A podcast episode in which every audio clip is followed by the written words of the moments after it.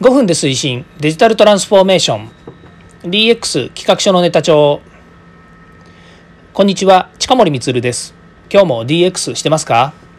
今日はですね事務所の方に今来ておりましてで、まあ、この時期になりますとねいろいろもう下期ですね、えー、大体まあ10月から3月に向けてですね、まあ、いろんなプロポーザルとかですねそれからまあえ自治体の駆け込みのですね、まあ、いろんな研修ですとかそれから開発案件ですとかこういったものがですね発生してきますので、まあ、それの、えプロポーザルですね提案活動とかですね、まあ、こんなことをやったりしています。まあ、そのためにですね今日は午前中、まあ今日だけじゃないんですけどもここ何日間かですね、え、もう本当にシングルタスクですねもうこのことばっかり、え、考えてですね資料を作ってっていうことで昨日の夜中まで、え、資料を作っていったものを今日印刷してですね発送したということになりまして、まあ、結果はですね、え月末にならないと分かりませんのでとりあえず、え頑張って作りましたそして提案しましたというところですね。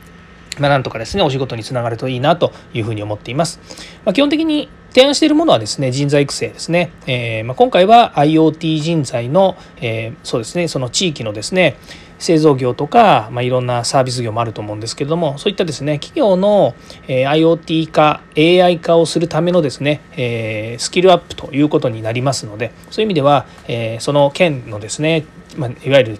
地域貢献っていうんですかね、まあ、そういったものに、えー、お手伝いができるということなのですごく楽しみにしております。さて今日はですね、えー、DX 超入門の人材育成。今日20回目なんですけどもまとめに入りたいと思います。で今日のテーマはですね DX 人材を育成するのは何のためっていうお話をします。で、まあ、この話ですねあこの話ですねっていうのは20回もですね人材育成について話をしていて、まあ、それぞれですね、まあ、ピンポイントにいろんなこう、えー、何でしょうねあのテーマを決めて話をしてるわけなんですが、まあ、今回ですねなぜこのテーマを選んだかっていうとですね、まあ、そもそも DXDX これはブームですよね。もうここ2年ぐらい DX っていうふうに言っていて。で、まあ、コロナになってからですね、まあ、いろんなものをごったにしてですねデジタルの利活用を DX というふうに言っているわけですね。でこれはもう何でしょうね。その流れ的にやらざるを得ないデジタル化の流れ。あもっと言うと IT 化 ICT 化デジタル化っていうのはですね。これは例えばファックスをやめますとかそれからまあファックスやめますって言ってるのは、まあ、あの流れ的に言うとその何でしょうあの紙を廃止するっていうね、えー、ファックスって割と紙で排出されるじゃないですか。まあ、要はファックスっていうのはあの紙を送ってでデータで飛ばしてまた紙で吐き出してくるっていうことになるので、まあ、手間的に言うと相手方も自分の方もですね紙っていうことになるわけですよね。でこういうものをデジタルに置き換えましょうっていうとどうなるかっていうとですね、まあ、パソコンで作ってる資料だったらそのまま PDF で送りますとかデータでそのまま送りますとか、まあ、ちょっとセキュリティのこととかは置いておくと、まあ、そういう形にして共有しましょうって話になるわけですよね。でこういうのをデジタル化や IT 化の流れになっているので、ま、これをですねこの大きな転換つまりコロナになっていろんなものがね不都合が出てきたっていう時にデジタルにしてしまえととにかく会社をデジタルに仕組みを変えていこうぜっていうふうにいい意味で捉えてやってくれているところはまだいいんですけれどもまあしょうがなしですねデジタルに置き換えましょうと言って、まあ、それっきりになってるというのであればですねこれはもう DX でも何でもなくてただ単純にお仕事の生産性やそれから仕事の流れを止めないための IT 化やデジタル化っていうことになるわけですね。でいやいいじゃないかと。DX でデジタルトランスフォーメーションなんだからうちの会社デジタルちゃんとやってなかったんだからやったこといいじゃないかと。でこれは私もいいとは思うんですね。だけど本来で言う DX とはちょっと違うなというふうに思っているんですね。で、えー、よく引き合いに出される、えー、こうなんでしょうね、えーと、ネタじゃなくて、えーとまあ、いわゆるその何ですか例えで言うとですね生産性の向上とそれからイノベーションっていう話があるわけですね、まあ、軸としてはですね。で生産性の向上って言ってるのは例えば作り方を変えますとかそれからコストダウンしますみたいな感じで、まあ、要は今やっている仕事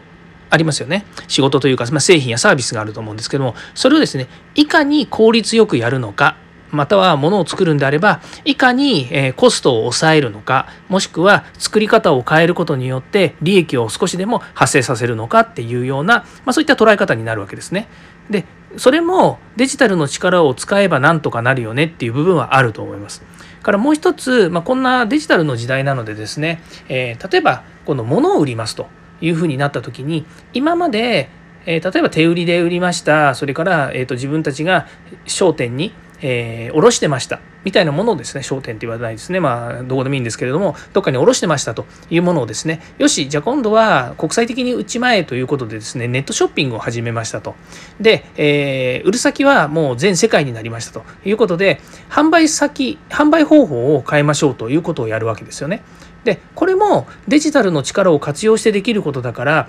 DX じゃないかというふうに言われれば確かにそれは違わなくもないです。なぜかっていうと例えば、えー、そうですね某中小企業を応援する団体や、えー、某、えー、中小企業を、えー、支援する、うん、組織はですねあのそういうことも含めて DX っていうふうに言っています。まあ講義の意味で DX って言ってるのでそれがドンズバ DX ですよって言ってるわけではなくて、え少しでも DX を進めていくにあたりまず自社のサービスや製品を見直してみませんかっていうことを言っています。で、これも先ほど言いましたように、僕は DX だと、あの DX につながる話だと思うし、えその、えまず初めの一歩を否定するつもりは全然ないんですね。だけど、それを DX だと思ってしまっては、これ先に進まないんですよね。で、え、じゃあ何が DX なのかっていうふうに言った時には、まあ、DX の大きな、えー、まあ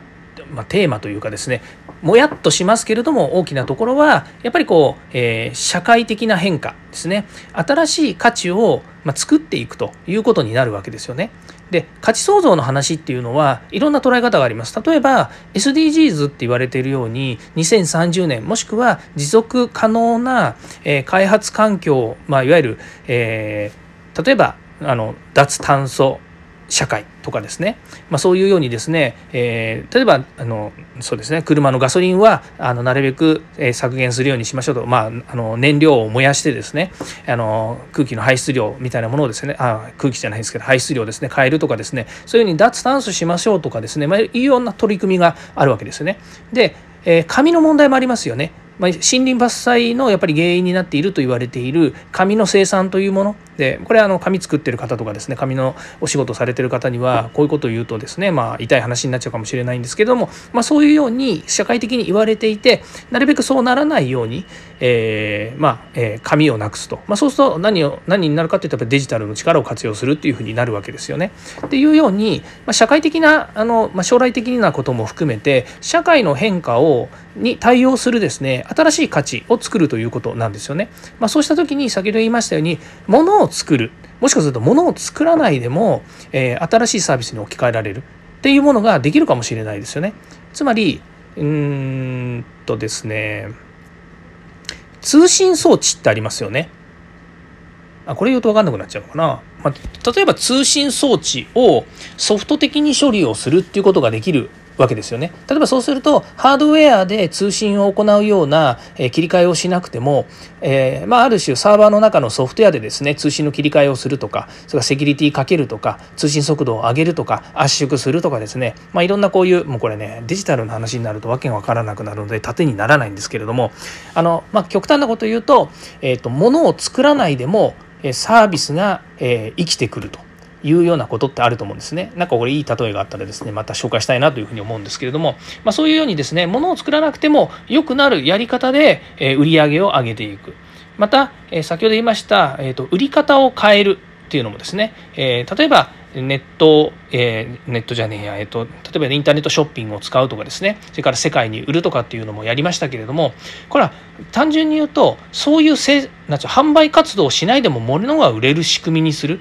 えー、っていうようなことが考えられるかもしれないですよね。でそれがですねあの誰それがやったから、えー、うちもできるんだとかではなくてもう誰もやったことないんだけどもそんなの成功しちゃったんだっていうようなものがですねイノベーションとかですね、えー、こう価値創造になっていくんじゃないのかなというふうに思うんですよね。まあ、トップランナーっていうのはですね後から追っかけられるのでなかなか大変なところもありますし、まあ、まずはですねトップランナーをですね追っかけないと次が始まらないっていうのもあるので、まあ、そういう意味じゃいたちごっこなのかもしれないんですけども、まあ、そういうようにですね DX というのはですねあの単純に、えー、そうですねすごくシンプルな言い方をすると,、えーとまあ、周りのものをですね今あるものを変えていくということだけではないというふうなことです。ということで今日はですね DX とは何なのかということのまとめをさせていただきました。